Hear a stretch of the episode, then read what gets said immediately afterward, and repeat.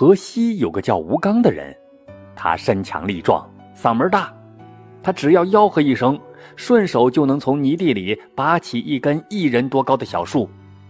可是吴刚空有一身力气，做起事情来全没耐心。他呀，学了三天铁匠手艺，就嫌太热；当了五天布店学徒，又嫌太烦。后来干脆回家去学种田了。可是吴刚呢，刚撒下种子，就想马上看到果实。村里的老人就劝他：“庄稼有庄稼的时辰，得慢慢等。”听了老人的话，吴刚好不容易等到种子发了芽，又隔三差五的去掘开泥土，看看它是否在长。这三弄两弄的，苗死了，地也荒了。吴刚心里总想着，这世上有没有什么既省力又光彩的活呢？这才是自己愿意干的呀。一天，他无意间看到别人在求神拜佛，于是有了主意。为什么自己不去做神仙呢？吴刚下了大决心，一定要找到神仙。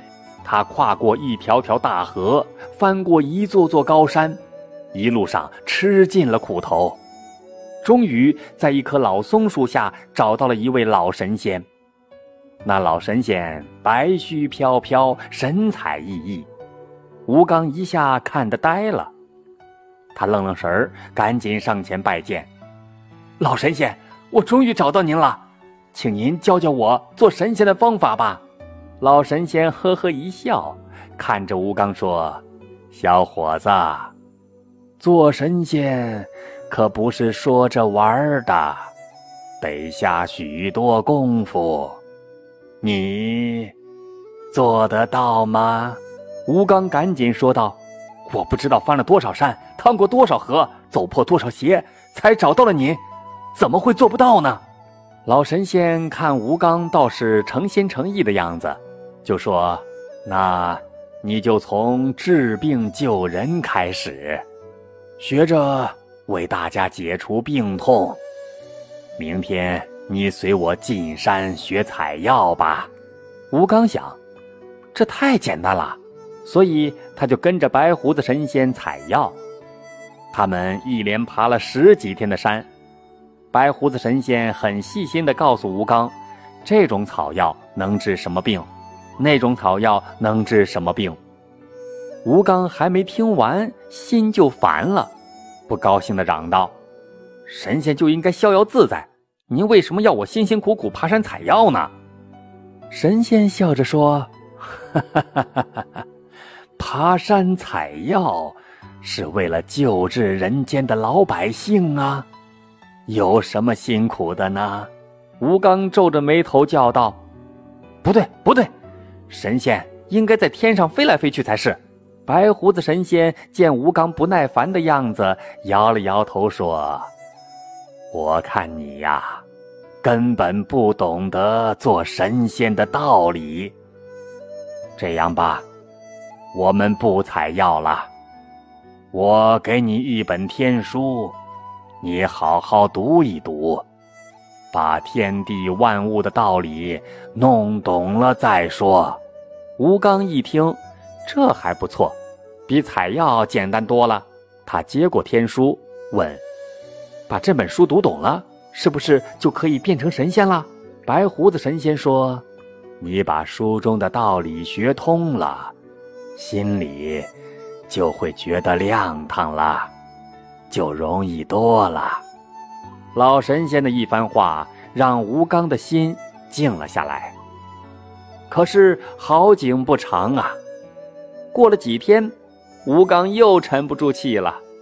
他觉得读书也很麻烦，就又去找白胡子神仙了。白胡子神仙上上下下打量了一遍吴刚，说道：“你还是不要学仙了吧，回家。”好好种地，吴刚可不情愿，说道：“我千辛万苦跑来学神仙，哪能就这样回去？”白胡子老神仙见他不想回去，就问：“吴刚啊，吴刚，你能说说你想做神仙到底是为了什么吗？吴刚不加思索地说：“我想学飞，想飞到月亮上去玩玩。”哈哈哈，月亮上可不好玩啊！你真要去？吴刚一脸坚决，连声说道：“要去，要去。”老神仙叹了一口气，说道：“唉，好吧，我这就带你去。你闭上眼睛。”老神仙举起扇子，轻轻一扇，到了你要来的地方啦。吴刚赶紧睁开眼，却只见这地方光秃秃一片，远远的除了有棵大树之外，就什么也没有了。吴刚奇怪的望着四周，拉着白胡子神仙问：“这是什么地方？怎么会这么荒凉？”白胡子神仙笑着说：“哈哈。”你不是想到月亮上来吗？这里就是月亮啦，你玩个够吧！吴刚很是好奇，径直走到这儿唯一的大树下，问道：“这是什么树呀？”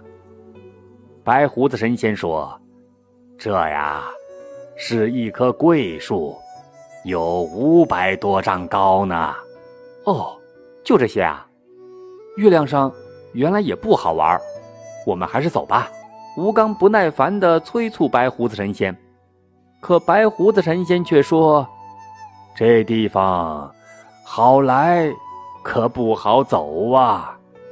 这回我帮不了你，你得自个儿飞回去。”吴刚一听就傻眼了，他沮丧地说道：“我又不是神仙，不会飞呀。”喏。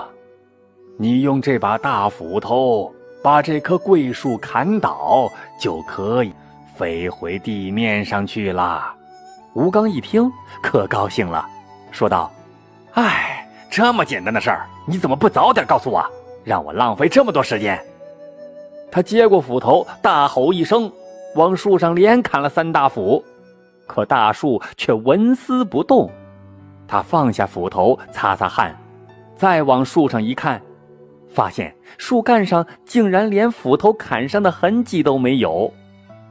白胡子神仙笑道：“吴刚啊，这棵桂树，得要有耐心的人，平心静气的砍三百斧头，就可把它砍倒。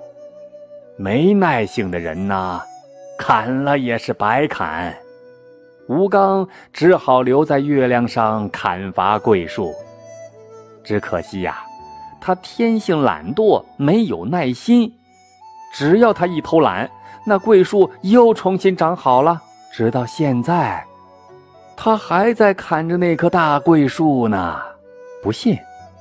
喏，你抬头，往那月亮上瞧瞧，就在那儿呢。